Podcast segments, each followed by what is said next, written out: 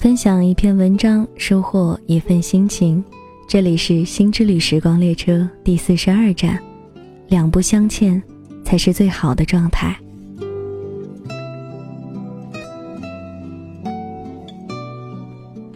身边发生了一个很俗套的故事：出生于大城市良好家庭的女生，毕业之后放弃了高薪工作，追随着男友来到普通的小县城。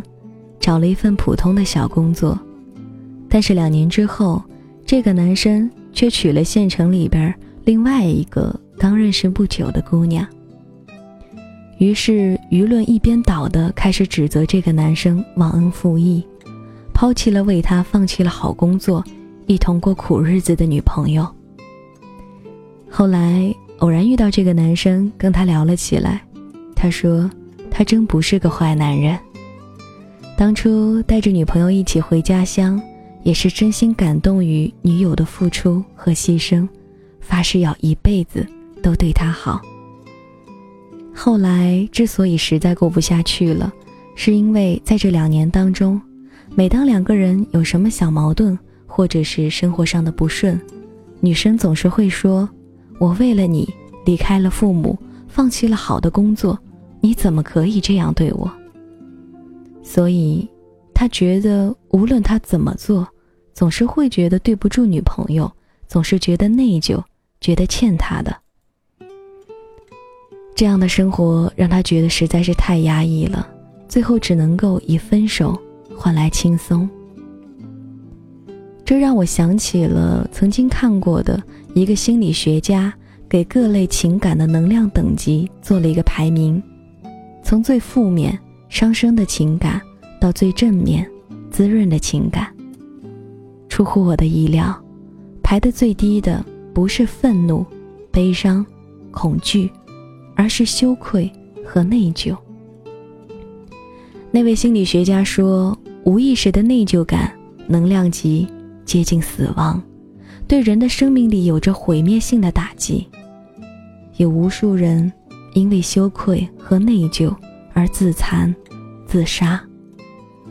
想起东野圭吾的小说《信》，哥哥就是为了救弟弟犯下罪行进了监狱，而弟弟呢，几十年都处在于内疚和亏欠哥哥的心情当中，这几乎毁了两代人的幸福。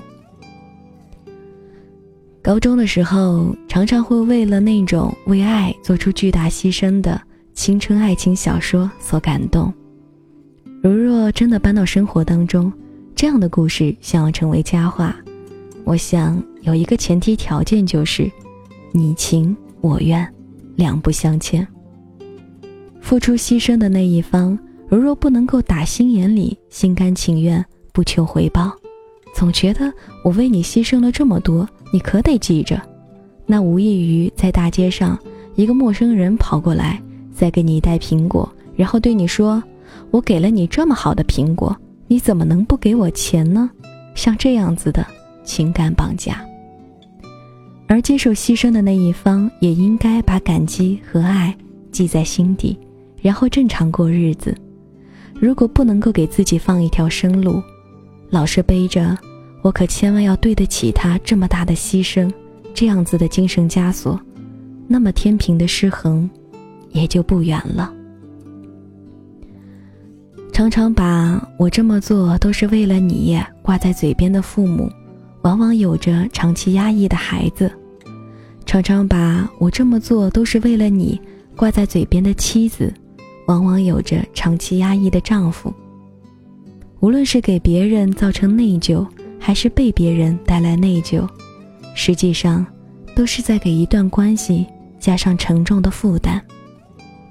轻松和平等。才是父母和子女之间，或者恋人和朋友之间长久关系的最好的状态。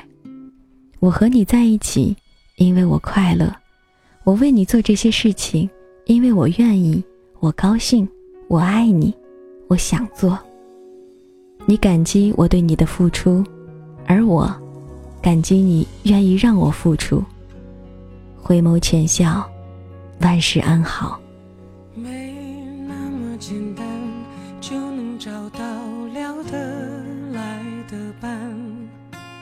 尤其是在看过了那么多的背叛，总是不安，只好强悍。谁谋杀了我的浪漫？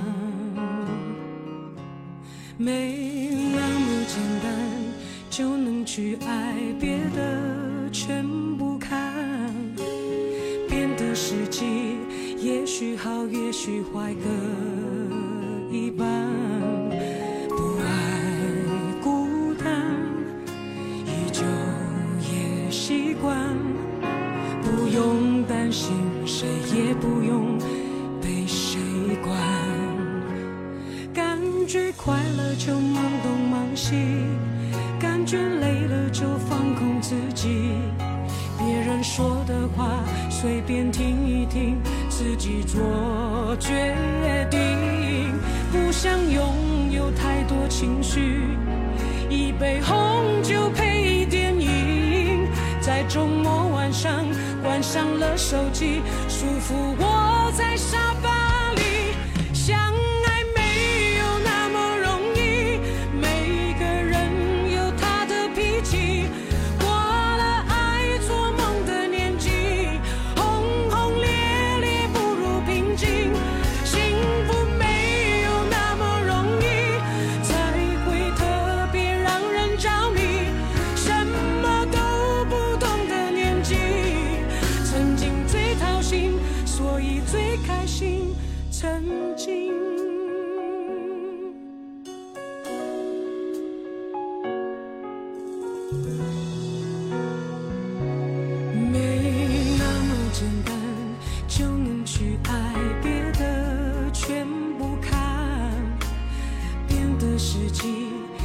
也许好，也许坏，各一半。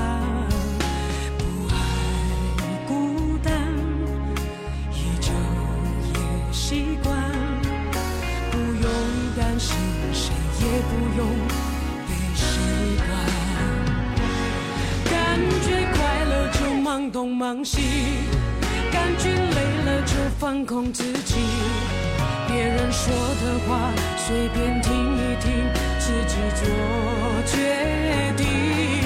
不想拥有太多情绪，一杯红酒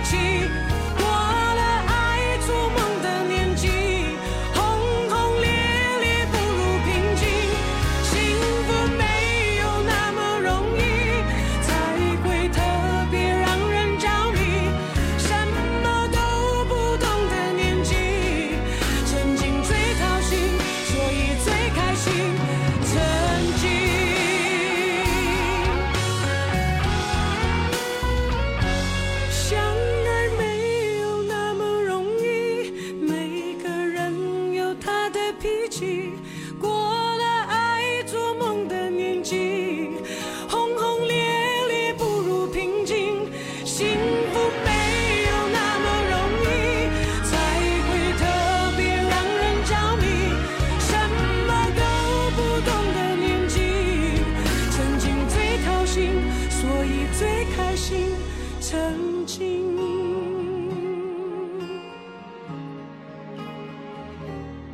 想念最伤心，但却最动心的记忆。